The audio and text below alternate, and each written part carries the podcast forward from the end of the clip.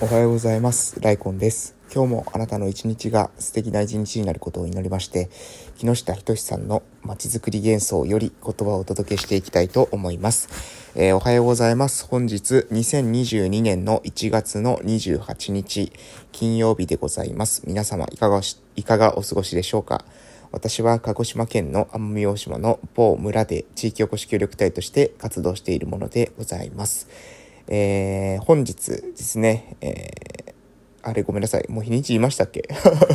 ちょっとやばいですね。でぼかなり、あのーまだ寝ぼけているというか、あの、頭がですね、え止まっている様子でございますけれども、あの私はですね、え今、え金曜日っていうね、カレンダーを見ながら、あれ、今何喋ったっけっていう風に、え思っているというようなところでございます。多分、まあ、あの、言いましたよね。あの、定型文、いつもの朝のね、あの定型文っていうか、この口が覚えている文ですね。口が覚えている文は言ったかなと思いますので、えー早速ですね、近況報告をしていきたいと思います。えー昨日、2022年1月27日木曜日ですけど、昨日もね、まあ、特段何かしらってあったわけじゃないんですよね。なので、まあ、基本的に事務作業とかに、え追われていたというような、えところでございます。えー来年度のですね、まあ、計画、ちょうど私が2021年の2月の1日からですね、えー、奄美、奄美大島の今のこの地元のね、出身の村で、え地域おこし協力隊として活動してきましたので、ちょうどあと、えー3日ほどするとですね、えーちょうど1年なんですよ。えーで、ちょうど1年間の、こうまあ、節目というところで、また来年度はね、どういった活動をしていくのかってことについて、今後話し合っていくというところでございますけれどもね、まあ来年度一番大きいかなと思うのは、まあ今の段階でですけれどもね、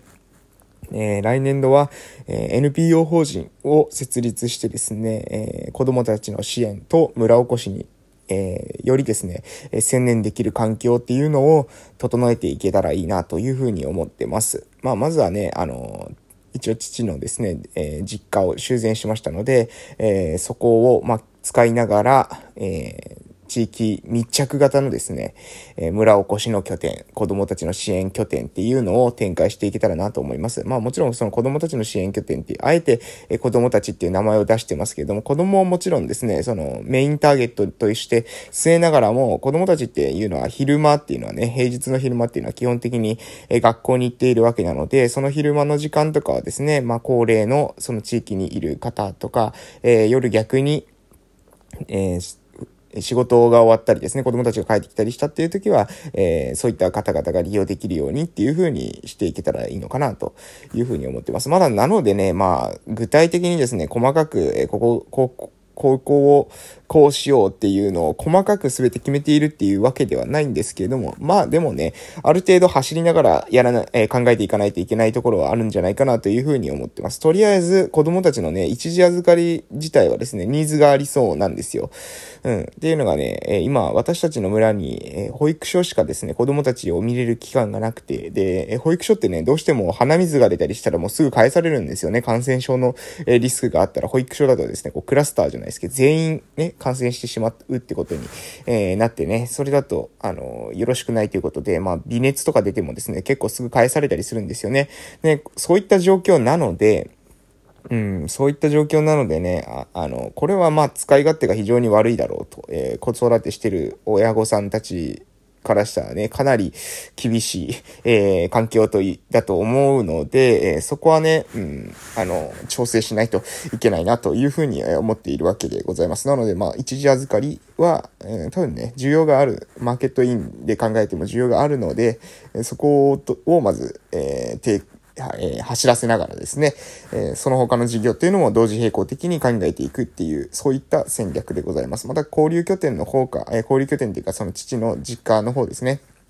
えそちらの方から、えオンラインでね、えー各集落の、えーところにですね、えーリハビリを、えー何ですか、ライブ配信でやるなんていうこともですね、実は、えー画策してたりします。うん。で、そこにね、なんか VR とか組み合わせてやると結構面白いんじゃないかなとか、うん、あの、アバターになる。えー V ロイド、V ロイドっていうんですかね。V ロイドとか、えーそういうのを組み合わせてやると、これ結構、面白いんじゃないかなということで、えー、そういったちょっと考えているところでございます。まあ、あの、まだまだですね、やりながら、えー、具体的な細かい話、まあ失敗とかもあると思うんですけど、まあその失敗はね、えー、挑戦に失敗はつきものですので、えー、失敗しながらもね、そのが致命傷にならない程度にダメージコントロールしながらですね、えー、失敗を恐れずに、えー、日々、えー、活動していきたいなというふうに思います。やっぱりね、完璧主義になっちゃうと、結果としてですね、えー、完璧主義だともう、あの、一歩も踏み出せないまま1年間が過ぎるっていう時間だけが過ぎて、で、意外とですね、その時間という資源もね、あの、皆さん見落としがちですけれども、時間という資源も、あの、かなりですね、重要なファクター。まあ、私の中では最も重要なファクターと言っても過言ではないんですよね。時間って戻せませんからね。そして、命っていうのは限りがありますから、えー、失敗してもね、まあ、お金払えば済む失敗、ある程度その、何ですかね、えー、少しね、えー、ダメージを負うくらいの、まあ、お金の失敗っていうのは取り返しがいくらでもつくんですけども、時間の失敗っていうのはね、もうね、どうしようもないですよね。1年戻したいって言っても戻るわけではないですので、うん、ということで、えー、まあ、失敗はね、その、起きます。絶対起きます。でも、それは、えー、折り込み済みで、その失敗したとしても大丈夫なように、えー、実験しながらね、データを取得していきながら、えー、活動を進めていきたいなと思います。そうしないとね、やっぱ私の地域ね、なん、なんですかね、なんか完璧主義者の人じゃないですけど、ちょっと結構、全く失敗を許せないみたいなメンタリティの人たちが結構多いんですよね。あの、失敗しないで成功はないですかね。あの、あなたがとんでもない天才であって、でも難しいと思いますよ。天才であってもね、やっぱ環境要因とか、いろいろあるので、失敗っていうのはね、あの、最終的な結果なんですよ。最終的な結果が失敗したか成功したかっていう話であって、過程でですね、その成功するまでの過程で失敗とかっていう概念をですね、持ち出してくる自体が、まあ、おかしいんじゃないかなというふうに思います。もう、やはりですね、そこで諦めた時点でですね、失敗が確定する。諦めなければですね、まだゲームは継続中なので、失敗とか成功とかっていういうのは、その時その時にはなかなか判断できない。ダメージコントロールをして事業を継続していく。データを取得しながら、え課題を見極めてですね、挑戦していくっていうこと、その姿こそがですね、重要なんじゃないかなと私は思っております。ということで、えー、そろそろですね、木下仁さんの書籍の方に移らせていただきます。はい。それでは本日の内容いきたいと思います。えー、まあ本日の内容ですけれどもね、えー、えっとですね、瀬戸さん、瀬戸さんってですね、この、え凡人地域再生入門、凡人のための地域再生入門の登場人物で、えー、瀬戸さんって出てくるんですけど、えー、瀬戸さんのね、えー、実家を、えー、修繕してですね、そこを空き物件として貸し出して、えー、で、テナントを入れるっていうことをですね、えー、そういう、なんですか、えー、地域活性化としてですね、やろうとしている、えー、瀬戸さんたちなんですけれども、えー、ちょっとね、あの、条件が様々合わなくて、えー、退店をですね、お願いいする、え、退いてもらう、え、お店の、え、人の、一人の、えー、場所にですね、えー、退いてもらったんですよ。で、えー、そうする、そのと、その後の話ですね。その後にの話について今から話していきます。えー、彼女たちは、私は、私はあそこから追い出された、やら、いいことばかり言っているが、結局はお金の話だけで済まされた、やら、結局管理する人だけが得する仕組みになっている、やら、様々な話を地元の人たちに言って回っていた。良かれと思って投資して始めた事業で別にボロ儲けなんてしていないのにそんな言われ方をされるとは思いもよらず驚くとか頭に来るというよりは率直に悲しかったというところでございます。また、この地元の人たちに行って回っているっていうところにですね、注釈がついてますので、それについても読ませていただきます。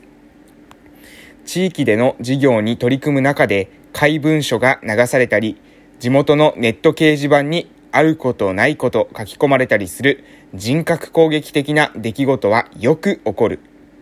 人間だから傷つくことは仕方ないが、まともに取り合って心を病むことはない。また、組織の上層部の人が組織内の人間に、あいつとは付き合うなと明確に取引妨害を指示したりすることもあり、フェアな市場競争ができないケースもある。しかし、この時にも、下手に迎合して相手の言う言うようなやり方で妥協して事業性を犠牲にすることは決してあってはならないという、えー、ことがですね、書かれてあります。まあね、もう非常に重要ですよね。まあ、ある、ありますよね。やっぱこの体験したりですね、何か、えー、条件が合わなくて、えー、取引をしないとかっていうことになった後にですね、ね、もうあの、やっぱり人間自分が可愛いですから、その自己防衛に走ってね、で、ああっちが悪いんだとかですね、あっちが、に騙されたとかですね、あの一派は信用ならないみたいなことをですね、言って回るんですよね。それをですね、まあ自分の中でね、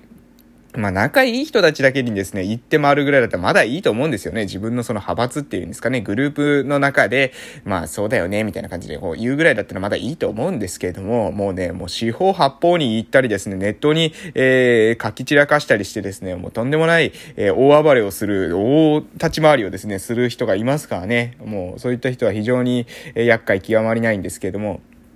まあ仕方がないなというか、まあそういう人はいるもんだというふうにね、思ってやっていくしかないですね。結局その人の行動なんですよ。もう、でもね、あの、これは私も地域で活動してて思いますけれども、最初はね、もうね、いろんな噂が流れます。はい。私もですね、父がですね、役場で勤めているってこともありますので、もうね、様々なですね、えー、噂、えー、癒着があったんじゃないかと思う。いろんなことをですね、言われるわけですよ。えー、息子を地元にですね、戻してですね、えー、役場職員にする気なんじゃないかとかですね、えー、様々なことをですね、えー、四方八方から言われますが、えー、ま、全くそんなことはですね、もうフルシカトで、えー、行きましょう。そこをね、えー、気にしていたら仕方がありません。えー、悪魔の証明っていう、えー、ことがありますけれども、要するにですね、ないものをですね、ないと証明することっていうのは不可能なんです。ないものはないっていうふうに言い張るえー、言い張るというか、言うことしかできないですね。えー、あるかもしれないって疑われたとしてもですね、ないものを、あるっていう、あるとかないとかっていう議論すること自体がね、まあ無駄なんですよね。うん。